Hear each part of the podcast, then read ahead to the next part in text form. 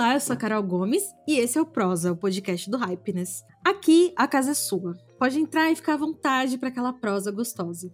Vamos debater temas atuais e relevantes da nossa sociedade para compreender melhor o mundo em que vivemos e provocar pequenas mudanças que tornem os nossos dias melhores.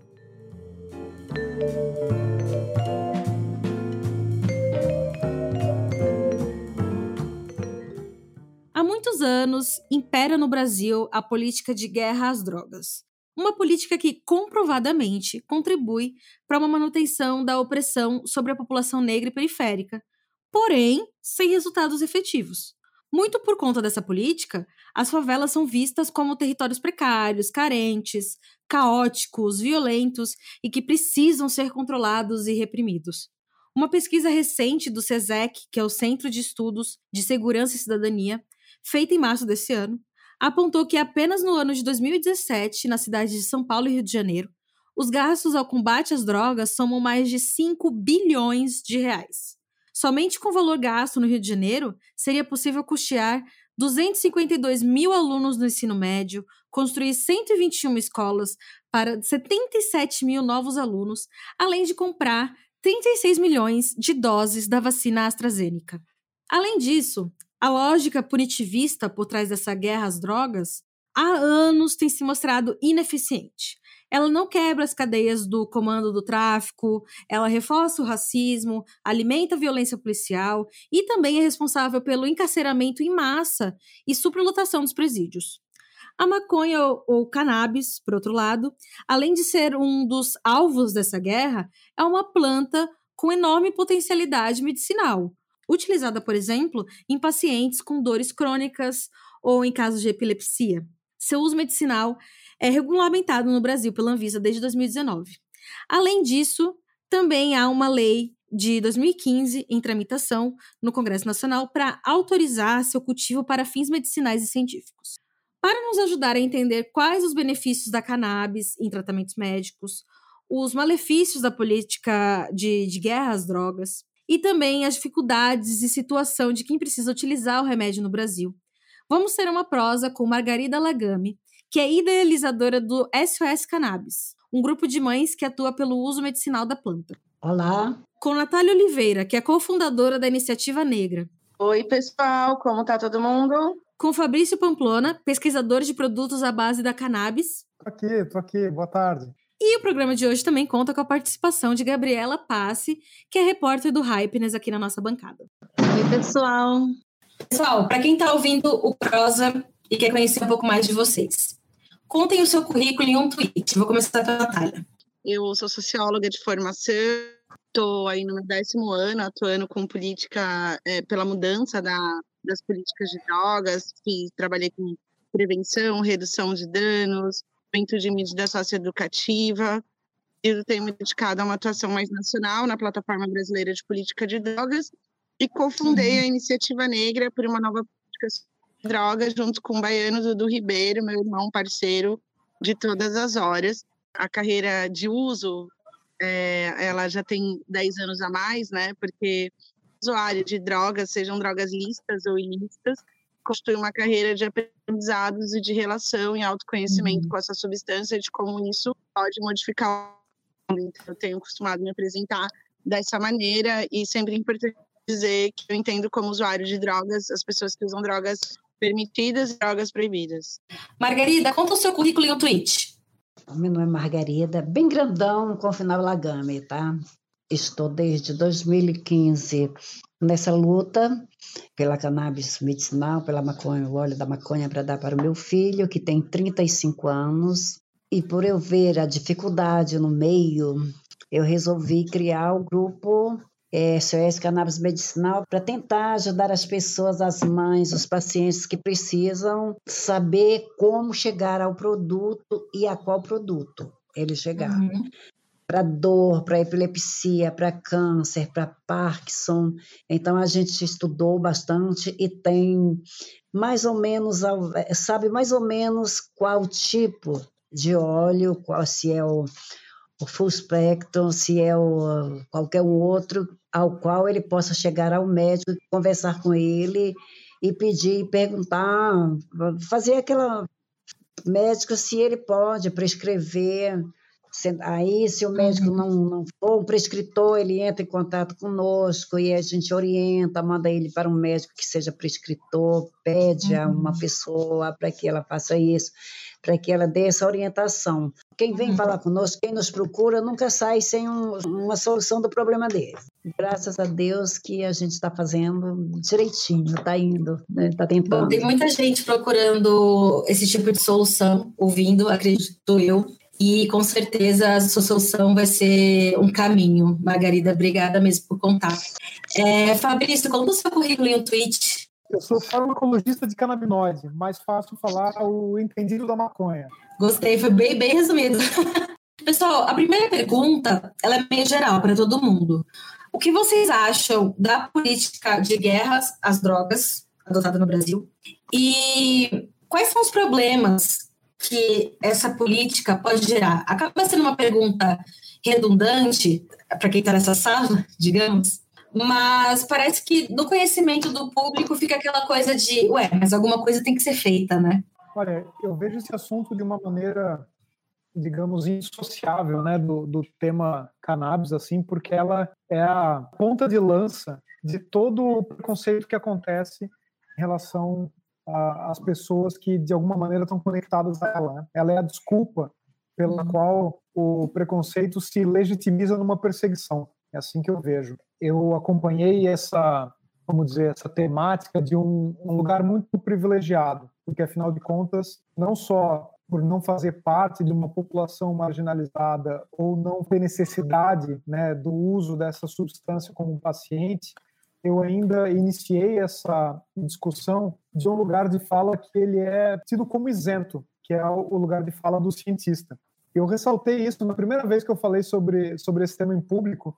É, nunca vou esquecer desse dia, que foi quando eu defendi o meu mestrado, e naquele mesmo ano a Soninha tinha sido demitida da, da, da ESPN porque tinha admitido fumar maconha, e o Planet Hemp, que eu gostava, tinha sido preso por cantar sobre essa planta.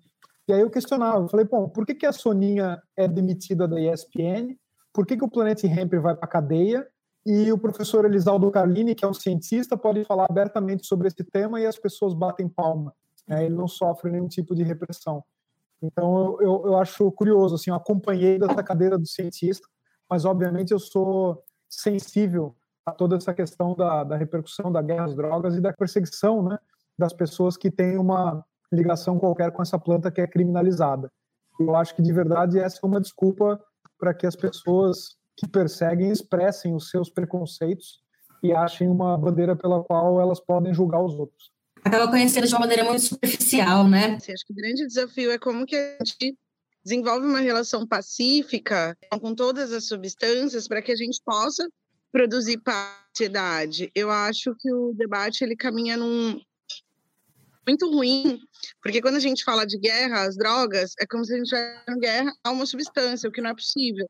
E essa guerra acaba sendo uma guerra a pessoas. E num país tão desigual assim como o Brasil, essa guerra acaba prejudicando sempre as pessoas com condições econômicas, políticas e sociais nessa hierarquia da guerra às drogas.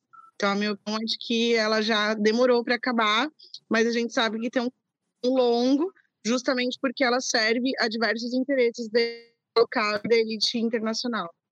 Olha, o que eu acho é o seguinte, eu acho a maior burrice, a maior loucura, eu não consigo entender porque guerra às drogas, porque guerra à maconha, porque eu convivo com pessoas que são que usam é, é não não não a maconha não, não outras drogas mas o álcool. E é a pior coisa que eu já vi na minha vida. Usam são usuários são pessoas que usam.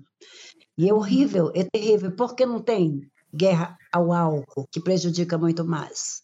Álcool serve para dor para tirar da crise epilética, para tirar é, do enjoo de quando você faz a quimioterapia, quando o, a pessoa com câncer faz a quimioterapia. Então, por que guerra às drogas? É a maior burrice dessas pessoas. Veja bem, de quem faz a, quem faz a guerra. Quem usa a maconha não vai deixar de usar só porque liberou totalmente ou porque não tem mais guerra a maconha. E quem não usa, não vai usar porque liberou e está liberado. Não vai, não vai usar, porque eu não uso álcool e não, e não usava álcool e não uso álcool, que é liberado. Só porque tem essa liberdade e, não quer dizer que vai virar uma festa, né? É, exatamente. Isso, é, é, é, eu não sei por que isso, e principalmente num país pobre, miserável como no Brasil, isso é só para perseguir negros, nós, os pretos, as pessoas pobres, necessitadas, e dificultar a medicação, o remédio, o alívio para quem sofre. Porque é, você vê um filho convulsionar é a coisa pior do mundo, é triste demais. Tá? E você colocar as gotinhas naquele momento da convulsão, que você coloca na boca do, do filho, do, da Tem pessoa que está né? convulsionando, né? faz aquela, aquela massagem, e você vê que ele vai melhorando, melhorando de repente ele volta assim de imediato, ou então ele diz: não, não precisa mais, como é no caso do meu filho. Então, por quê? Guerra às drogas, maconha é droga? Para mim, é medicação. E também essa é um definição, remédio. né? É. E, e outra coisa, veja bem, quem já usa, independente de liberar ou não, quem já usa vai usar sempre. Se tem dinheiro, o morro desce. Se é pobre, ele arranja dinheiro e sobe. E acabou. É. Sobe o morro, compra e acabou. Não existe. Isso não existe. Isso é apenas é, política, é, é, é ignorância de quem se acha o sábio da história. Eu queria só aproveitar, Natália, você conta melhor o que é a iniciativa negra? Se a atual política de combate não é eficiente, qual seria a alternativa ideal e mais viável? Assim, tem a ver com o seu trabalho na iniciativa negra? A gente é a primeira organização negra que faz advocacy pela reforma da política de drogas no Brasil, justamente para entender que a atual política de guerra às drogas ela não traz nenhum benefício para a sociedade e especificamente um déficit maior, ainda maior para a população negra em um país que tem o seu histórico construído enquanto racista. A gente uhum. entende que é necessário a produção de uma política própria Brasil, é claro que as experiências internacionais elas são importantes para a gente avaliar, mas a gente entende necessário produzir uma política nacional de regulamentação de toda essa indústria das drogas, inclusive as drogas lícitas, né? A gente identifica que o álcool é droga lícita e totalmente desregulamentada, porque ela tem até propaganda é, na internet. Hum. Na internet não, perdão, em meio aberto. Então, vou é, reformular.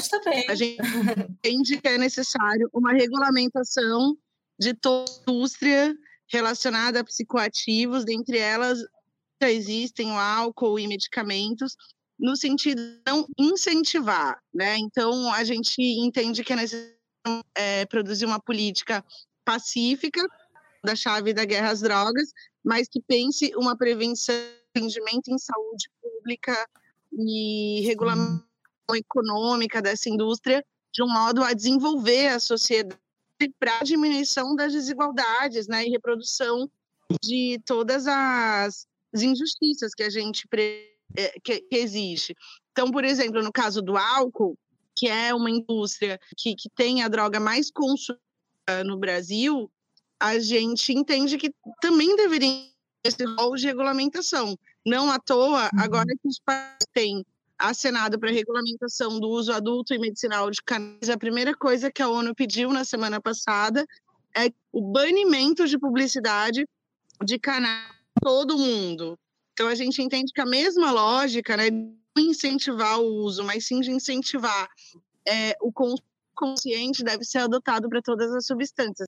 Margarida, eu queria que você contasse quando o seu filho começou a usar o medicamento à base da, da cannabis, como você chegou nessa solução? Foi indicação?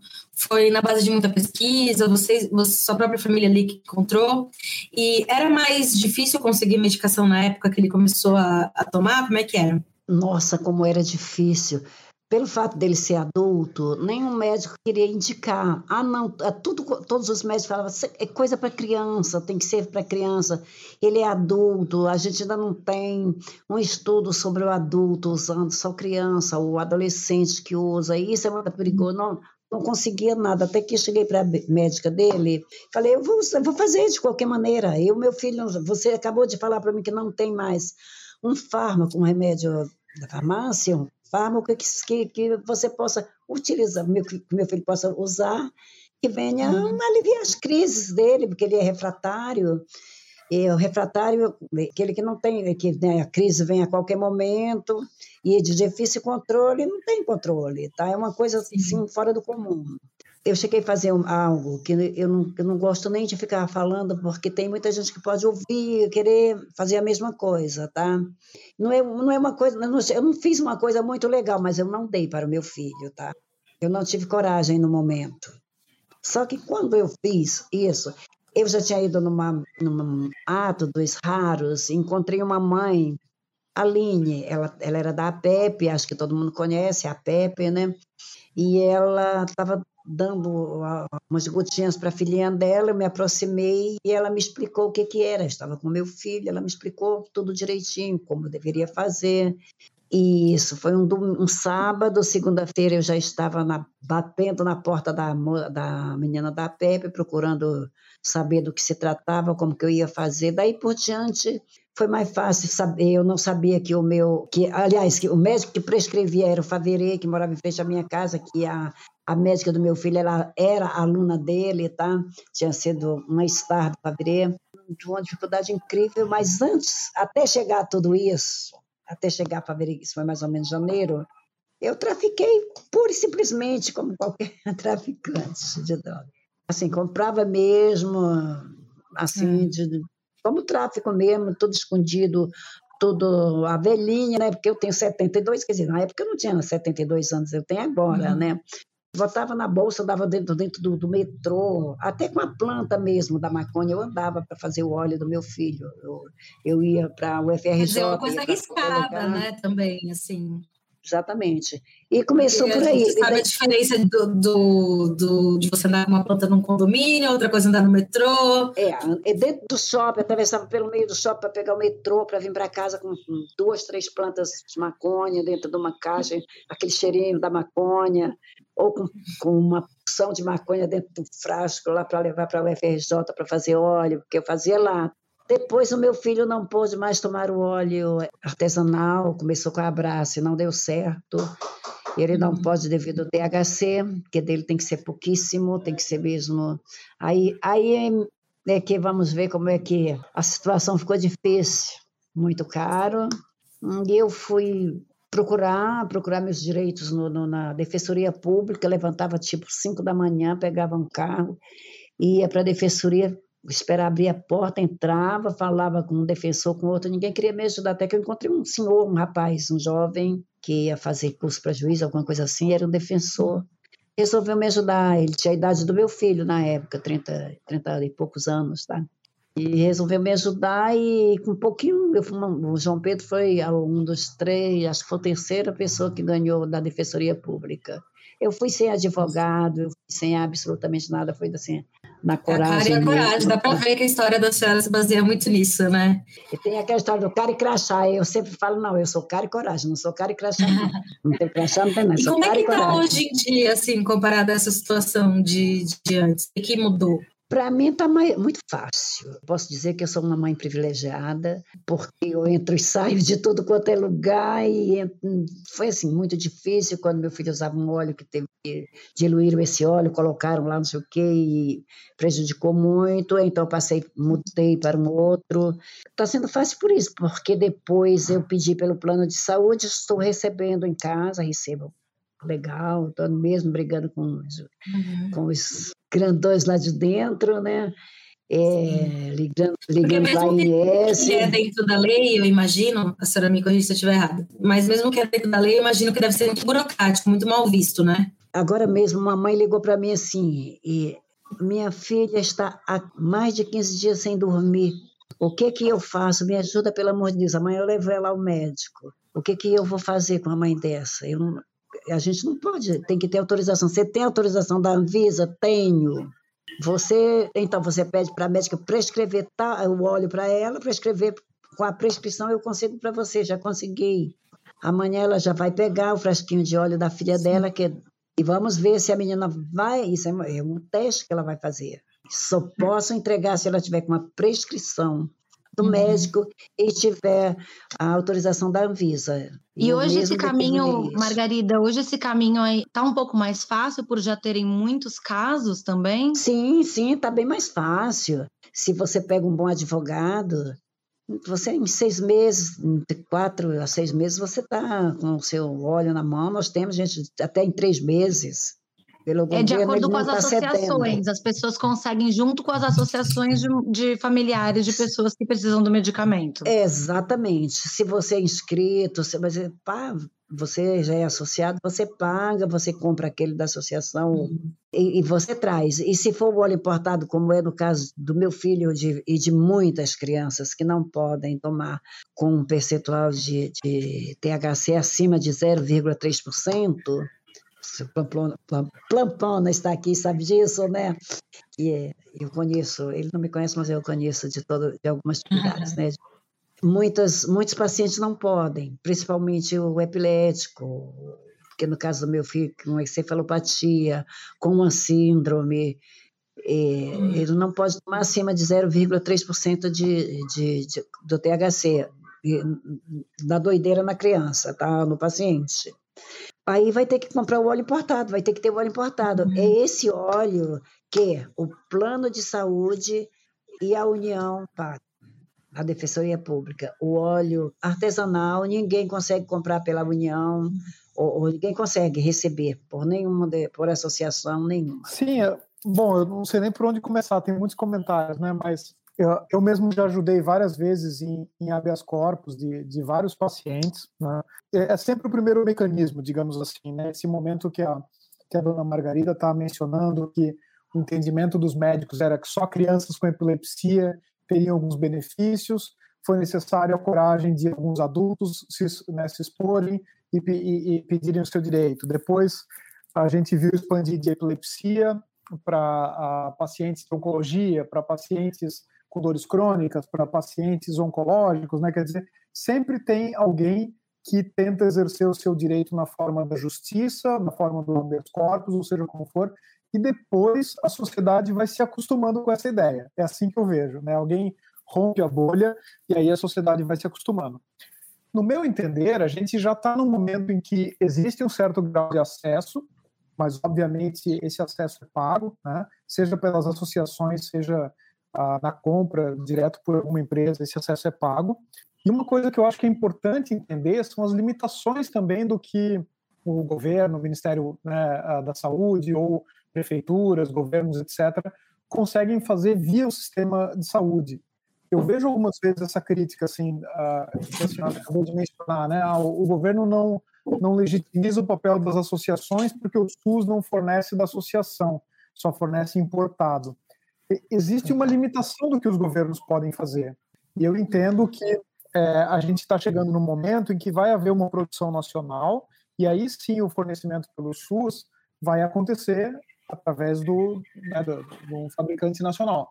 Enquanto isso não acontece, até por força de lei, o SUS não pode fornecer. Né? O SUS só pode fornecer medicamentos registrados. Inclusive, no caso do SUS, ele só fornece atualmente uh, por conta de decisão de justiça, né? porque ele, uh, uhum. até o momento em que não, é não havia um medicamento registrado no país, ele nem poderia fornecer, com força de lei mesmo. Não é nem opinião do governante, sabe? É lei. O, o governo está, assim, a duras penas, né, a passos bem curtinhos, num caminho de uma descriminalização, mas com muitas restrições da forma de fabricação, o que continuaria deixando os pacientes reféns do óleo que vem de outros países. A gente tem alguma possibilidade, você vê alguma possibilidade da gente ter essa regulamentação de uma forma que a gente não precise mais depender do óleo que vem de importação? É, sim, eu, eu vejo um caminho. Na verdade, estou até contribuindo ativamente para que esse caminho é, seja uhum. construído. Né? É, concordo muito com alguém que mencionou no início, acho que até foi você, de que a gente pode olhar para os outros países como inspiração, mas a gente precisa ter um modelo próprio. Né? E, e eu acredito muito no, no processo que está no PL3, que é justamente um caminho de construção para as necessidades é, locais né, dos brasileiros os pacientes brasileiros e de, e de, como que a gente conseguiria, dentro, de novo, das restrições da lei do país, né, criar uh, esse, esse caminho de produção nacional. E sim, isso passa por cultivar uh, no solo brasileiro, isso passa por extrair no solo brasileiro. Não faz, na minha, minha cabeça, não faz nenhum sentido a gente continuar dependendo de, de empresas estrangeiras. Né? Primeiro, porque isso encarece e dificulta. Segundo, porque o que é feito num dispensário nos Estados Unidos seguramente pode ser replicado aqui no Brasil. Né? Eles não, não, não, não têm nenhum benefício em termos de segurança ou de qualquer garantia a gente trazer o produto do exterior. É possível se atingir o mesmo nível de qualidade ou melhor aqui. Então, qual é a lógica disso? É, vendo esse tipo de evento que acontece agora na entrada das, das vacinas aqui no país, né, e, e, o tipo de atitude que as autoridades têm, a gente suspeita inclusive desse tipo de coisa, né? É o tal do gerar dificuldade para vender facilidade. Infelizmente, o, o, nosso país tem muito desse tipo de coisa e eu não duvido que a gente esteja passando por um momento desse também com a cannabis medicinal. É, eu vou ter que sair, gente. Eu, eu peço desculpa, é, tentei realmente ficar até o momento da brecha e me coloco à disposição para a gente fazer uma discussão em qualquer outro momento. É, realmente, enfim, fico até constrangido de ter que sair, perder o tempo de, de vocês aí que estão dedicados agora que a conversa está esquentando. Vamos fazer uma pausa para o café, que é uma coisa lista que podemos ter nesse programa.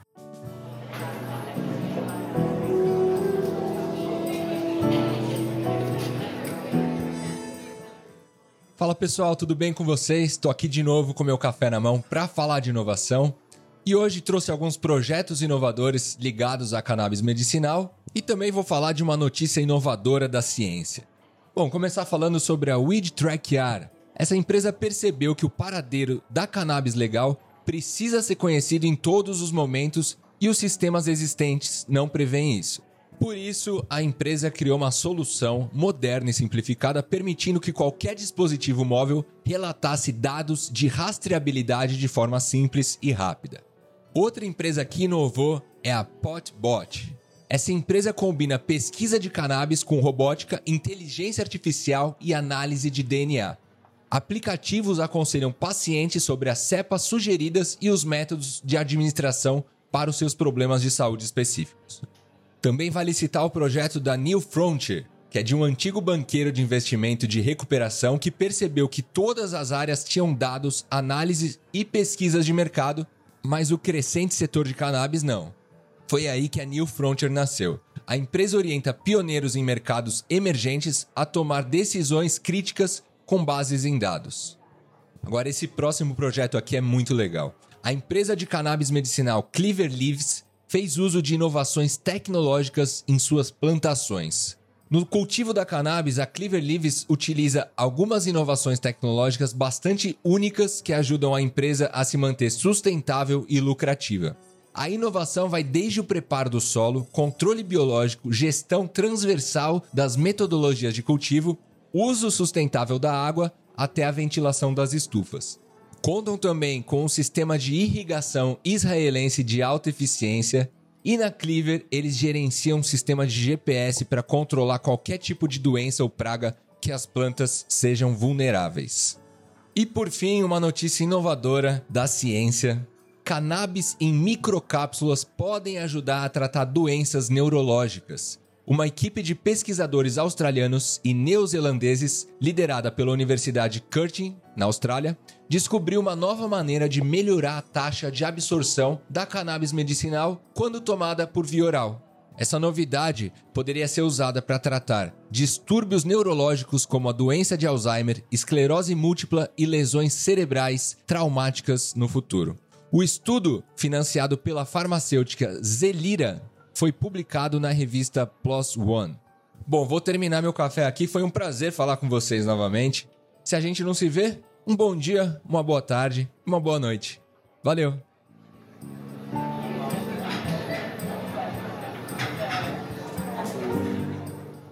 Voltando agora para o segundo bloco do Prosa, eu queria agradecer a participação do Fabrício, que precisou sair aqui no meio do programa, não tem problema, acontece no meio das nossas prosas.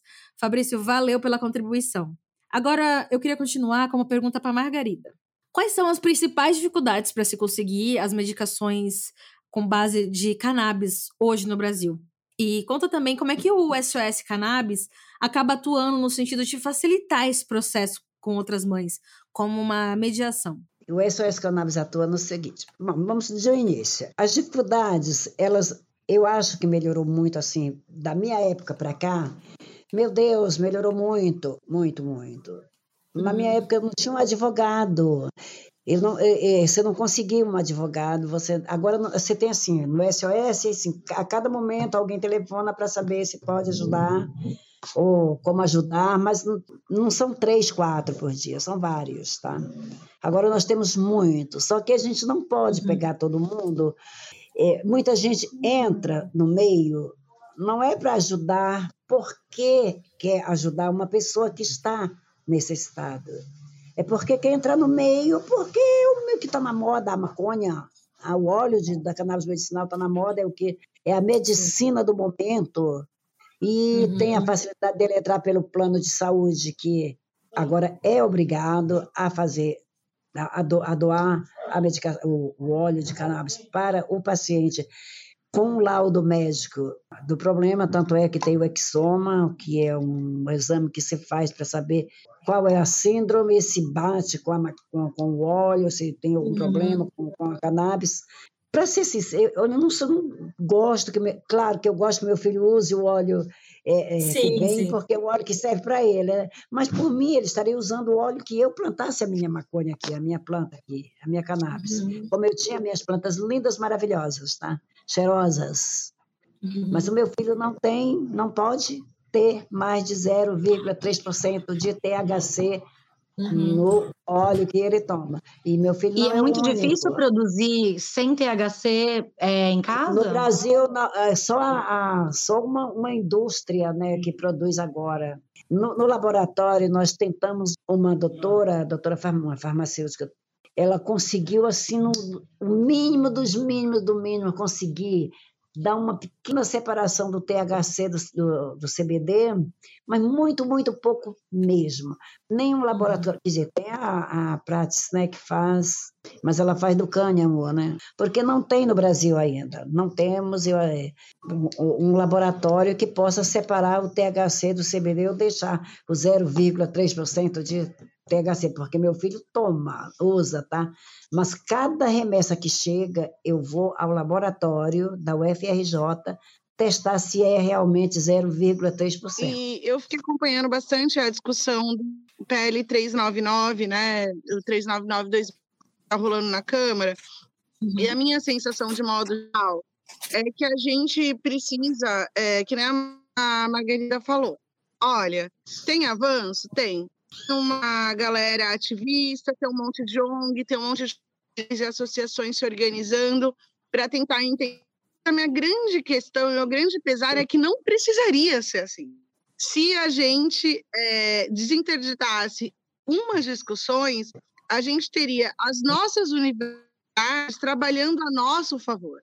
Se tivesse já permitido, pelo menos, a pesquisa com todas as propriedades da cannabis, a gente teria as universidades brasileiras pesquisando, aprendendo justamente a fazer esse corre que a Margarida fica fazendo, que é, nossa, tanto de THC, tanto de canabidiol, isso pode, isso não pode. São experimentos muito valiosos, mas eles são feitos suporte necessário para a produção científica, porque não é que o que a Margarida está fazendo não é científico, é porque isso atinge pouca gente. Né? O ideal era a gente ter a universidade a serviço da produção da ciência para de coletivamente isso virar a nossa em saúde pública. E o Brasil fica fazendo uma opção de discutir, né, de uma maneira careta. Ah, tanto de THC não pode. É como se a molécula que eventualmente também cato, ela não pudesse também causar é, cura ou diminuir efeitos de outros medicamentos que as pessoas precisam, né? E aí nisso que fica o meu cômodo. A gente desembarrera a discussão, mas desembarrera como? É. uma molécula por vez. É tal coisa por vez. Mas a gente não abre para a nossa universidade. A gente prefere comprar conhecimento científico feito de fora, sabe-se lá. Por quê? Quem chega aqui para falar, ó, esse medicamento aqui é melhor. Ah, porque ele tem tantos por cento de canabidiol, tantos por cento de THC. É uma indústria que chega. A indústria tem os seus próprios interesses. Né? A indústria Sim. farmacêutica tem os interesses. Os governos dela, também, né? O governo tem os interesses dele. Mas familiares e, e pacientes, e mesmo usuários, também nossos. Qual que é o interesse dos nossos?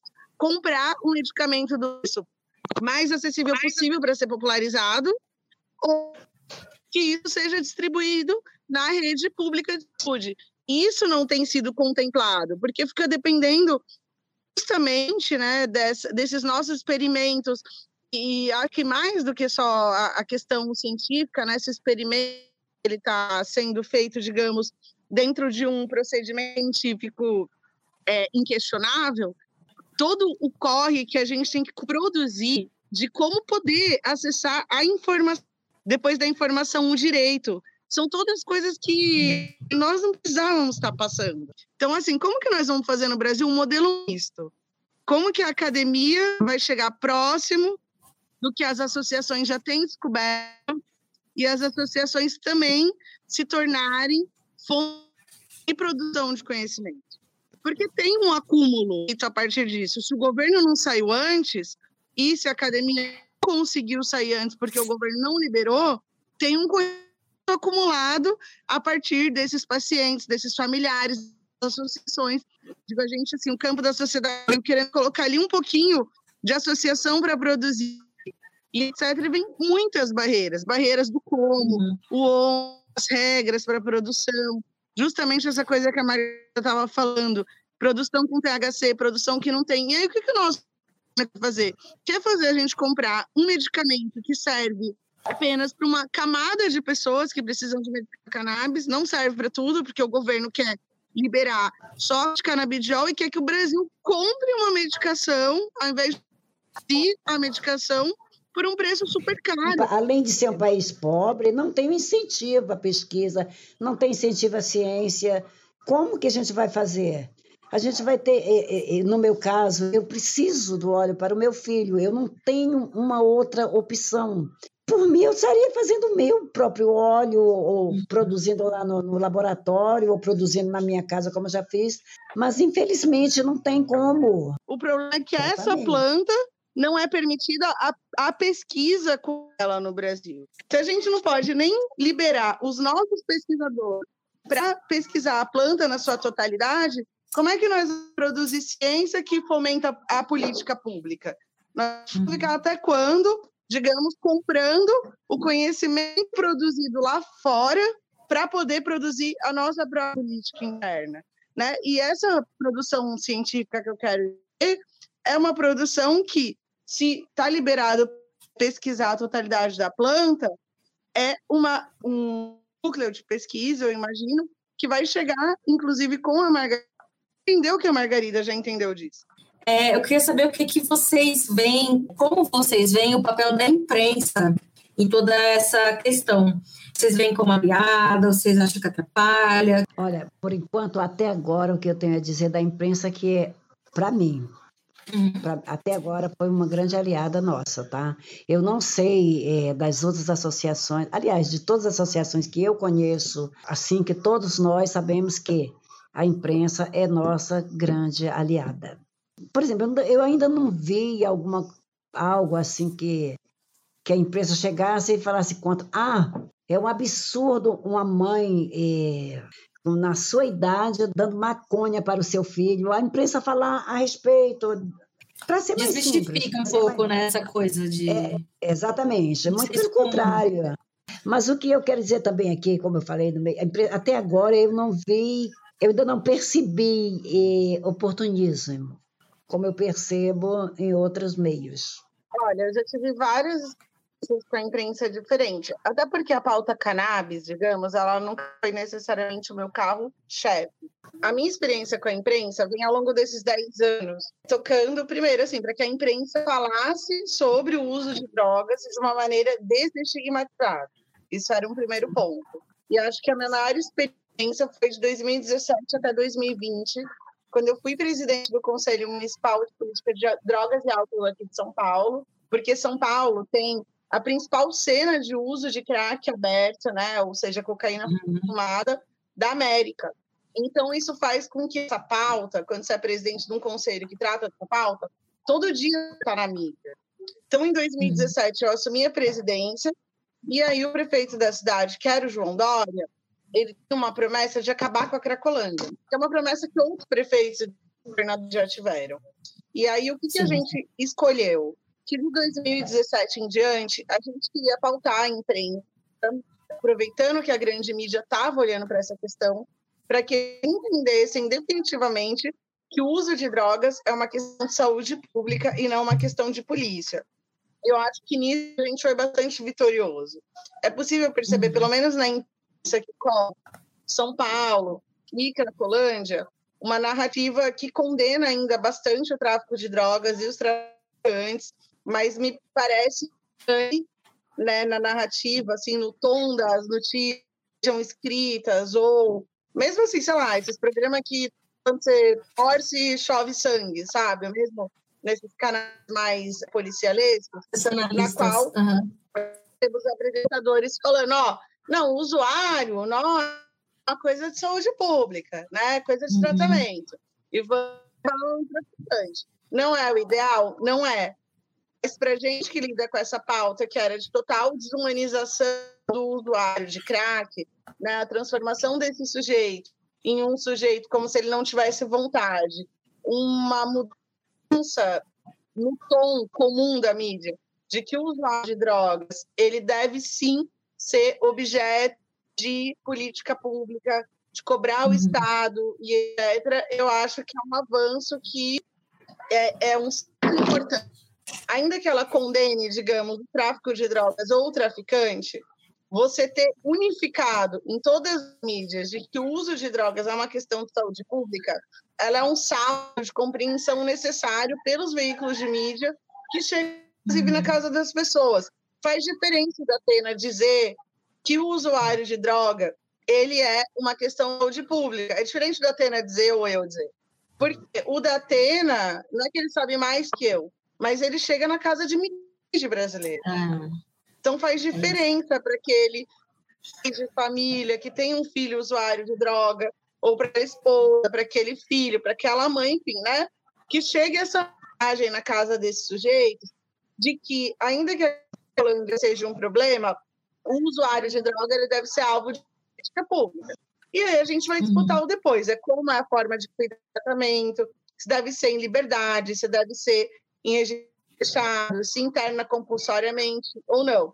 E eu entendo isso de uma maneira muito tranquila. Eu concordo com o Datena só até a parte de essas pessoas são casos de cuidado, mas é importante que ah. essa mensagem chegue na casa de milhões de paulistanos. Então, eu acho que tem unificado esse discurso, até na imprensa, mas isso foi fruto de bastante trabalho.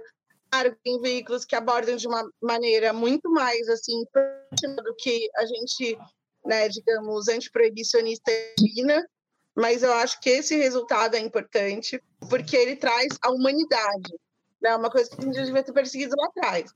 Inevitável que a gente repense, né, por conta das mudanças das legislações internacionais, a nossa própria imprensa movimento de não querer ficar no atraso, né, de trazer opções é, que repensem.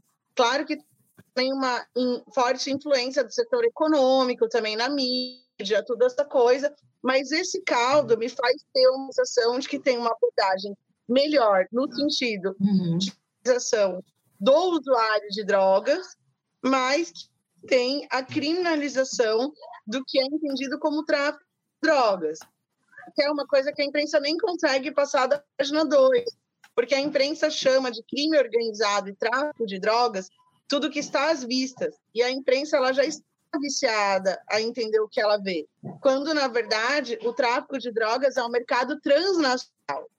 E essa lente precisa ser ampliada para que a imprensa deixe de, ao mesmo tempo que ela deixa de estigmatizar o usuário, ela está aumentando o estigma e a criminalização do varejista de drogas, do pequeno traficante que está nas favelas brasileiras. E ela não amplia a lente questionar como funciona esse mercado transnacional, que de fato é um mercado que organiza o tráfico de armas, o tráfico de pessoas, o agenciamento de crianças e adolescentes para um uhum. trabalho relacionado ao semi-escravo.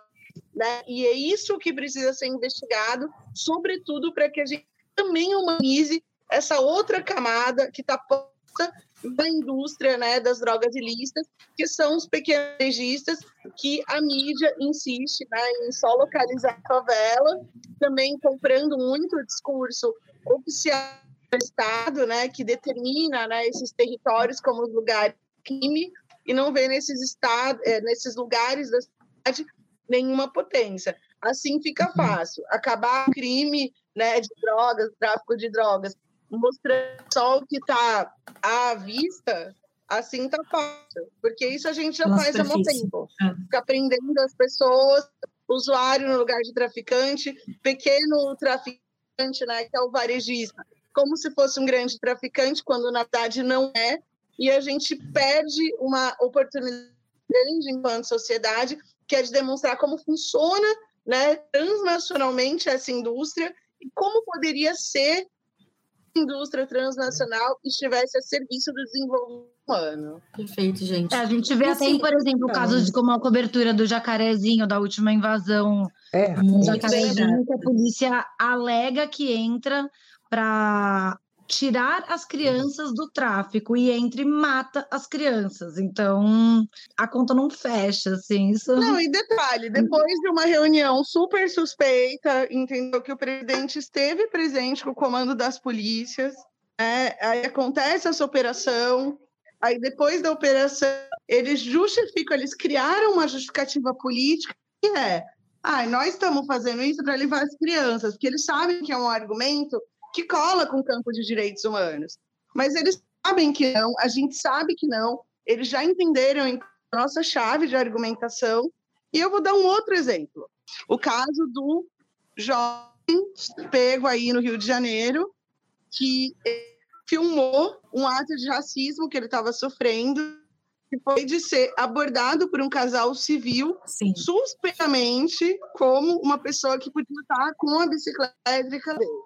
Então, além de todo o contexto, o que me chama mais atenção é que esse jovem viu, passou pela cena, detectou um ato de racismo, isso viralizou. E quando isso viralizou, isso se torna a desses dois jovens. Esse jovem, né, os dois jovens brancos abordaram. E esse jovem também viraliza. Mas no dia seguinte, o dia seguinte foi a polícia resolver investigar como que ele comprou a bicicleta. Uhum. Isso, para mim, é uma demonstração muito clara do que as leis elas estão para a população negra, sempre de uma maneira que nos coloque nesse lugar de sem suspeito. Ó, primeiro uhum. você é suspeito antes de ser cidadão.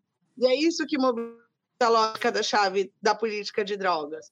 Então, primeiro você prova sua existência enquanto cidadão, primeiro você precisa ter os seus direitos resguardados que já por você ser negro. Aí depois, ainda uhum. de tudo, de repente você tiver certo, ainda pode ter uma rebarba. E a rebarba, nesse caso, assim, para mim é muito ilustrativo. Agora imagina quantos jovens em contextos de periferia são pegos com quantidades de drogas e levados à delegacia como traficante. Ou às vezes nem com droga, tá? Mas estava junto é levado como associado ao crime organizado. E você é. vê até pela população encarcerada feminina, né? A, a, população de mulheres encarceradas, a grande maioria é por conta de posse de drogas ou de presença em momento de tráfico.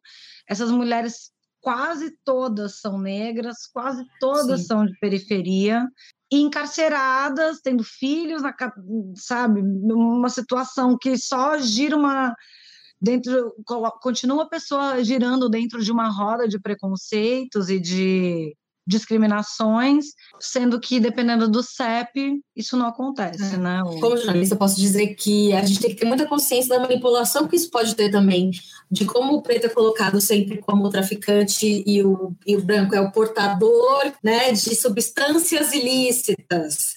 É sempre uma, um nome assim, quase científico, para não colocar naquela situação, né? Eu acho que é, não é só o senso comum, ele vem de, de algum lugar, né? Ele tem uma fonte e a gente precisa saber da nossa responsabilidade nesse sentido, né? Exatamente. O senso comum ele tem um imaginário que torna automático a reprodução dessas situações e poderiam ser absurdas a outras vistas. E o uhum. tráfico de drogas, ele é, eu sempre digo, ele é uma justificativa contemporânea para manter tudo dentro da normalidade, tudo dentro da ordinariedade. Então, para um jornalista, seja um jornalista negro ou um jornalista branco, que está ali, começou a cobrir as coisas, é estágio, depois começou a produzir notícia já nesse ritmo, né, é, miojo, e cada vez é menos investigativo, cada vez mais portal, é miojo, é o like, é a coisa, faz com que esse próprio profissional seja formado numa perspectiva de produtividade que envolve menos questionamento, menos investigação e mais a classificação e reprodução de uma notícia no automático que configura uhum. os sujeitos. Se é a grande treta, assim, né? Não é individualmente do jornalista.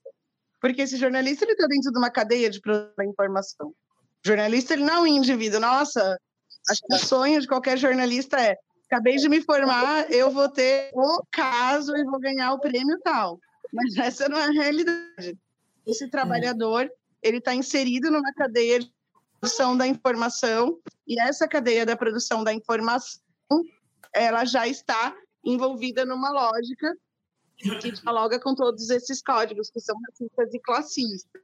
Cada vez mais tem, inclusive, indivíduos nas redações que busca fonte, o editor e etc. Estado cada vez mais que isso foi um grande engodo que sim.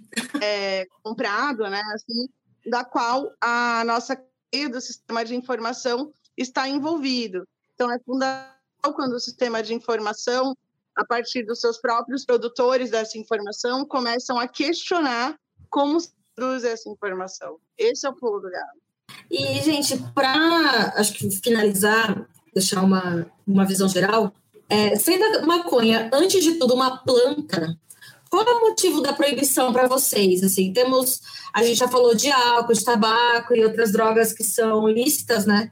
E são prejudiciais à saúde e tal mas mesmo assim tem todo, não, não só são vendidas, como tem toda uma, uma de plástico em, volta.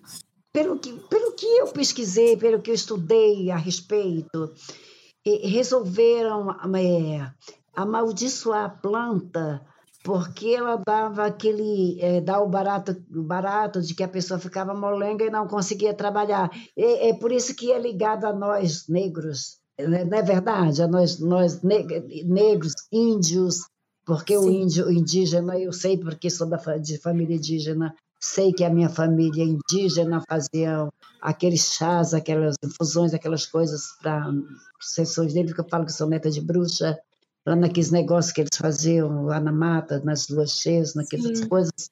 Eu sei que tinha, porque quando eu vim conhecer maconha, é a planta, conhecer não, porque eu nunca provei isso. Gente, não é por nada não, é porque eu não, eu não me adapto, não consigo. É, é, é alguma coisa Sim. como álcool, é a mesma coisa, tá? Quando eu vi a planta da maconha, que senti, falei, ué, mas eu conheço esse cheiro, quer dizer, me veio da infância, me veio de tudo aquilo.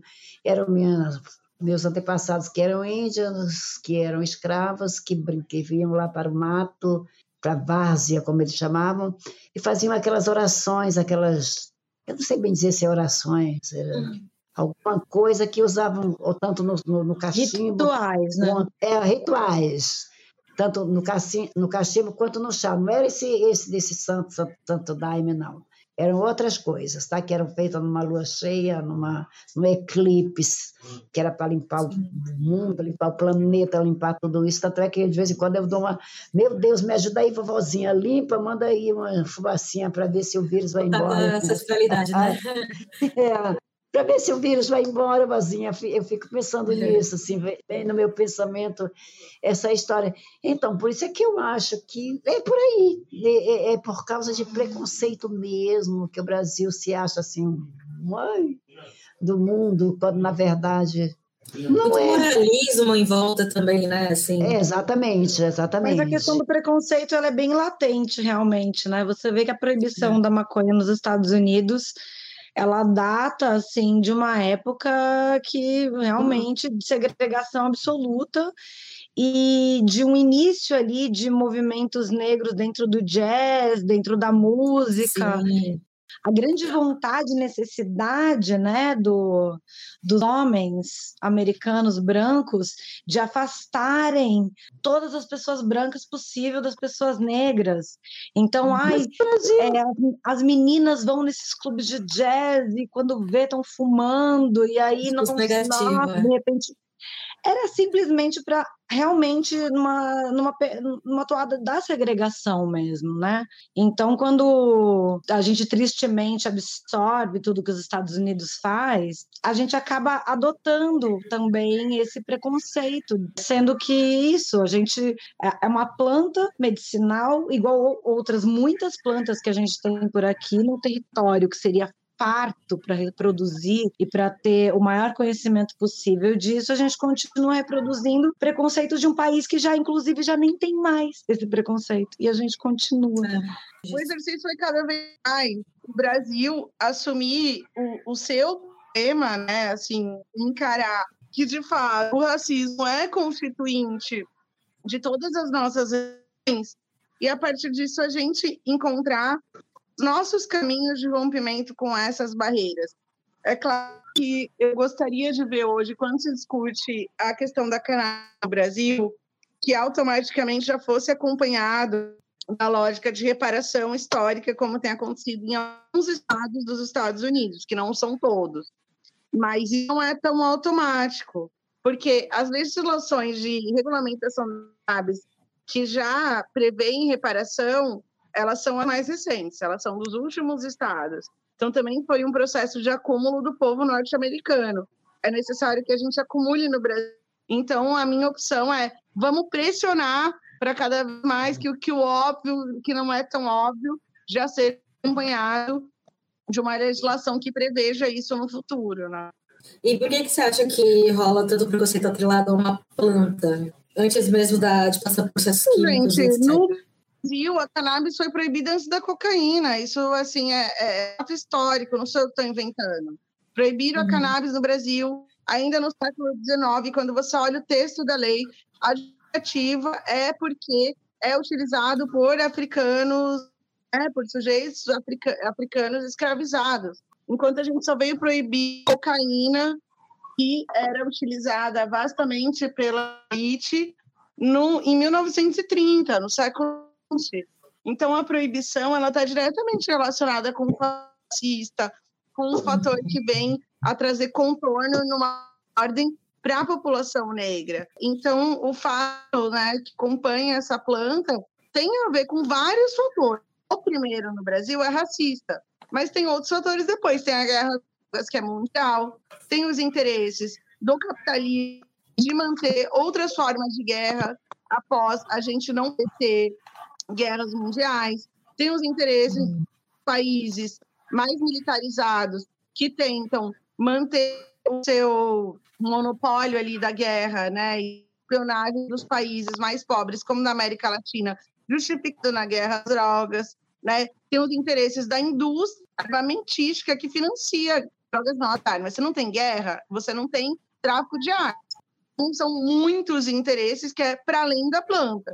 Claro que no senso comum, a primeira repulsa tem a ver com um pensamento negativo associado pela planta a alguns sujeitos.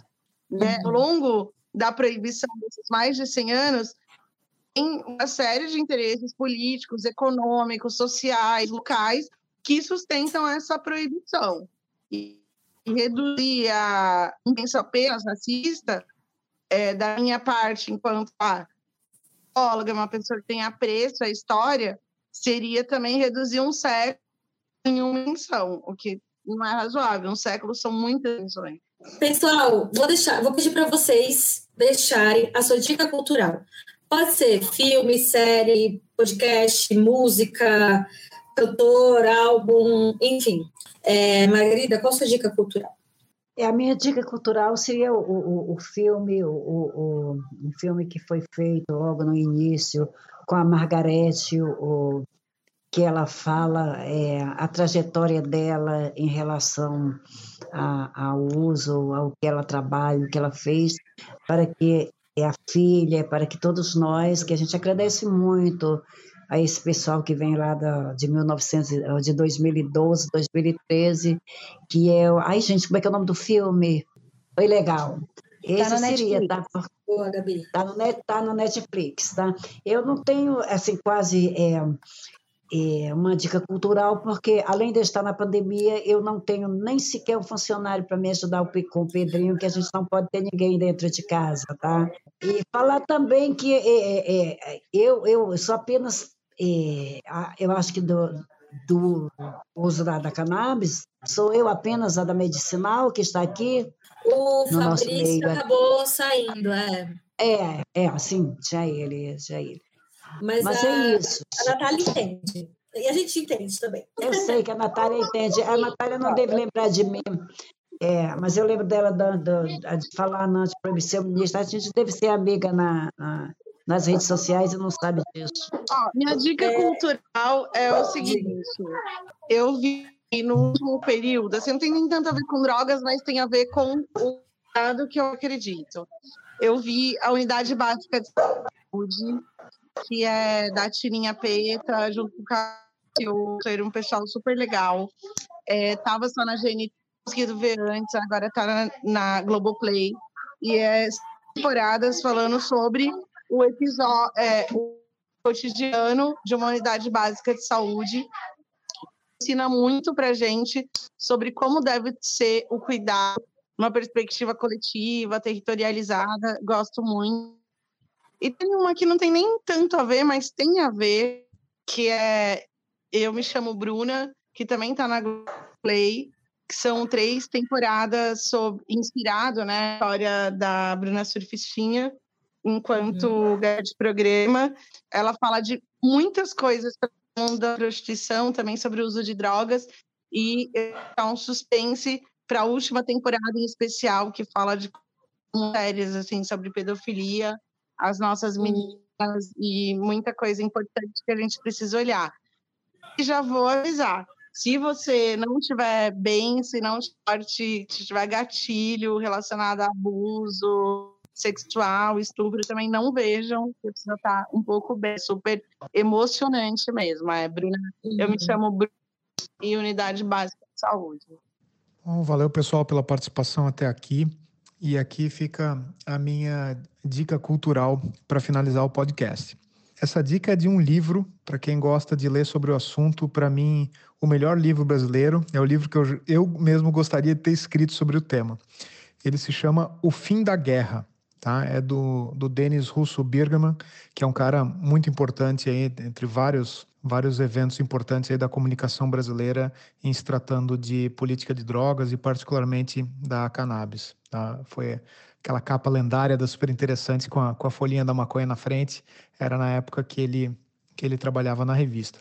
Então, eu recomendo esse livro, O Fim da Guerra, a Maconha e a Criação de um Novo Sistema para Lidar com as Drogas, como um texto que elabora um pouquinho em como seria a nossa realidade se a gente parasse de brigar contra esse inimigo invencível, digamos assim, que é a tendência do ser humano de buscar estados alterados de consciência, seja para aliviar a tensão, seja para estimular a criatividade, seja para fugir um pouco da sua realidade, por que não, né? E experimentar novas formas de pensar. E ele traz isso analisando vários modelos, né? Vários várias realidades alternativas, digamos assim, à realidade brasileira. Já é um livro de 2011, já tem né, 10 anos, mas infelizmente ainda atual para o nosso país. E essa é a minha sugestão. Talvez não esteja no radar da maioria das pessoas, mas é um livro que vale muito a pena ler. Eu mesmo já dei de presente para vários colegas, vários amigos, tentando inspirá-los nessa direção. Ah, claro, não podia deixar de, de mencionar Fica à vontade para me seguir nas, nas, redes sociais, né? LinkedIn, Facebook e no, no Instagram. Ah, o Instagram que eu sou mais ativo recentemente, você me encontra como F Pamplona, né? Nos outros é Fabrício Pamplona mesmo, meu nome e sobrenome. E mais importante até do que isso, seguir os meus textos. Eu tenho escrito para alguns portais aí de, de cannabis, a própria Hypeness eu já escrevi, e no Medium tenho escrito textos aí já há bastante tempo, tentando esclarecer um pouco é, sempre com um viés científico e tecnológico sobre a cannabis e o setor da cannabis no Brasil, em português. Né? Não tem muitos textos de qualidade, divulgação científica sobre o tema em português, então acabo me destacando. E você encontra esse material todo em fabriciopamplona.medium.com. Se quiser uma primeira sugestão, o texto uh, Maconha Mata Neurônio, é muito legal, e também uh, o que trata sobre maconha e esquizofrenia, que são duas grandes dúvidas, dois grandes mitos aí da, da cannabis, tá bom? Eu te convido a dar uma, uma olhada nesses textos, se informar e continue me seguindo se achar legal. Valeu, um abraço. Bom, minha dica é eu tenho baseado em fatos raciais, que é. Ah, essa era a minha. Ótimo, eu posso dar outra. Eu, eu amo quando isso acontece, não, continua, continua. Tem um filme que é o Estado de Proibição, que está no YouTube. Tem a Cidinha, tem pessoas muito importantes aí, é, como a Margarida, na luta pelo, pelo uso medicinal da cannabis para seus filhos, seus familiares. E sendo um filme nacional, eu acho bacana também, porque a gente já tem uma dose boa da nossa realidade e de como está sendo tão a, as famílias estão enfrentando essa questão atualmente. O ilegal é maravilhoso e ainda segue bastante atual dentro dessa luta, mas uhum. como o estado de proibição foi feito um pouquinho depois, acho que é bacana também, também de assistir aí de graça no YouTube. Não, é, a minha dica cultural seria essa que a Gabi começou a falar, que é baseado em fatos raciais.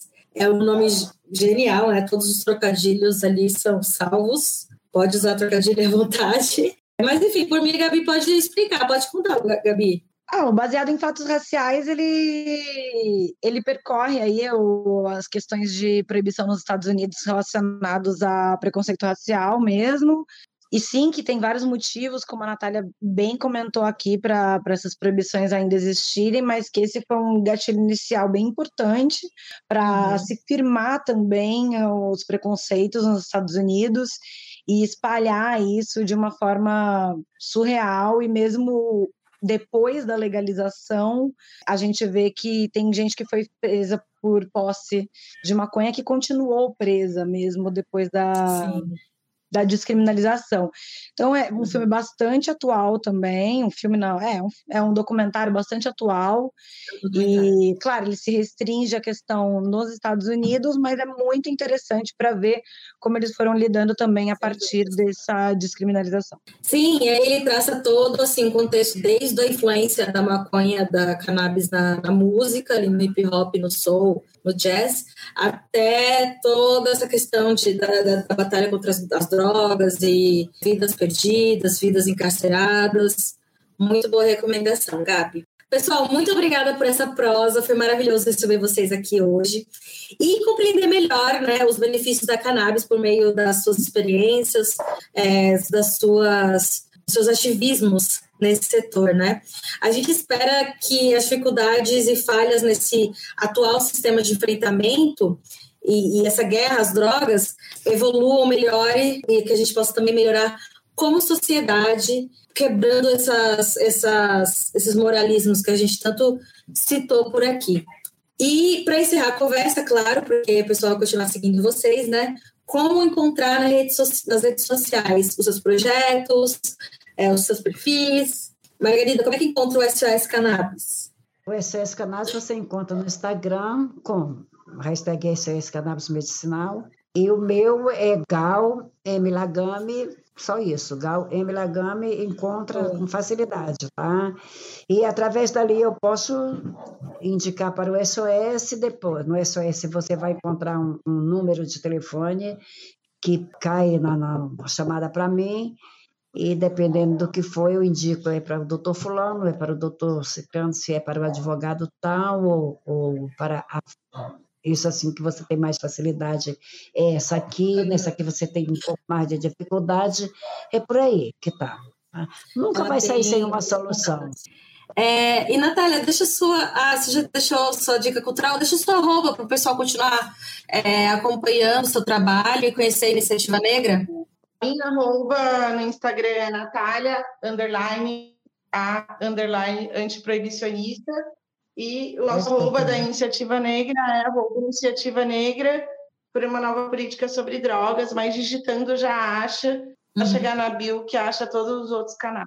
Por hoje é isso, pessoal. Foi uma delícia poder ter vocês aqui com a gente nesse bate-papo de hoje. O Prosa é um podcast do Hypeness, produzido por Gabriela Garcia e conta com o apoio dos editores Clara Caldeira e Cauê Vieira. O programa tem edição de Felipe Lippelt e Guido Scaliucci, além da participação de Rafael Oliver. Espero vocês na próxima semana para mais um cafezinho e até a próxima prosa.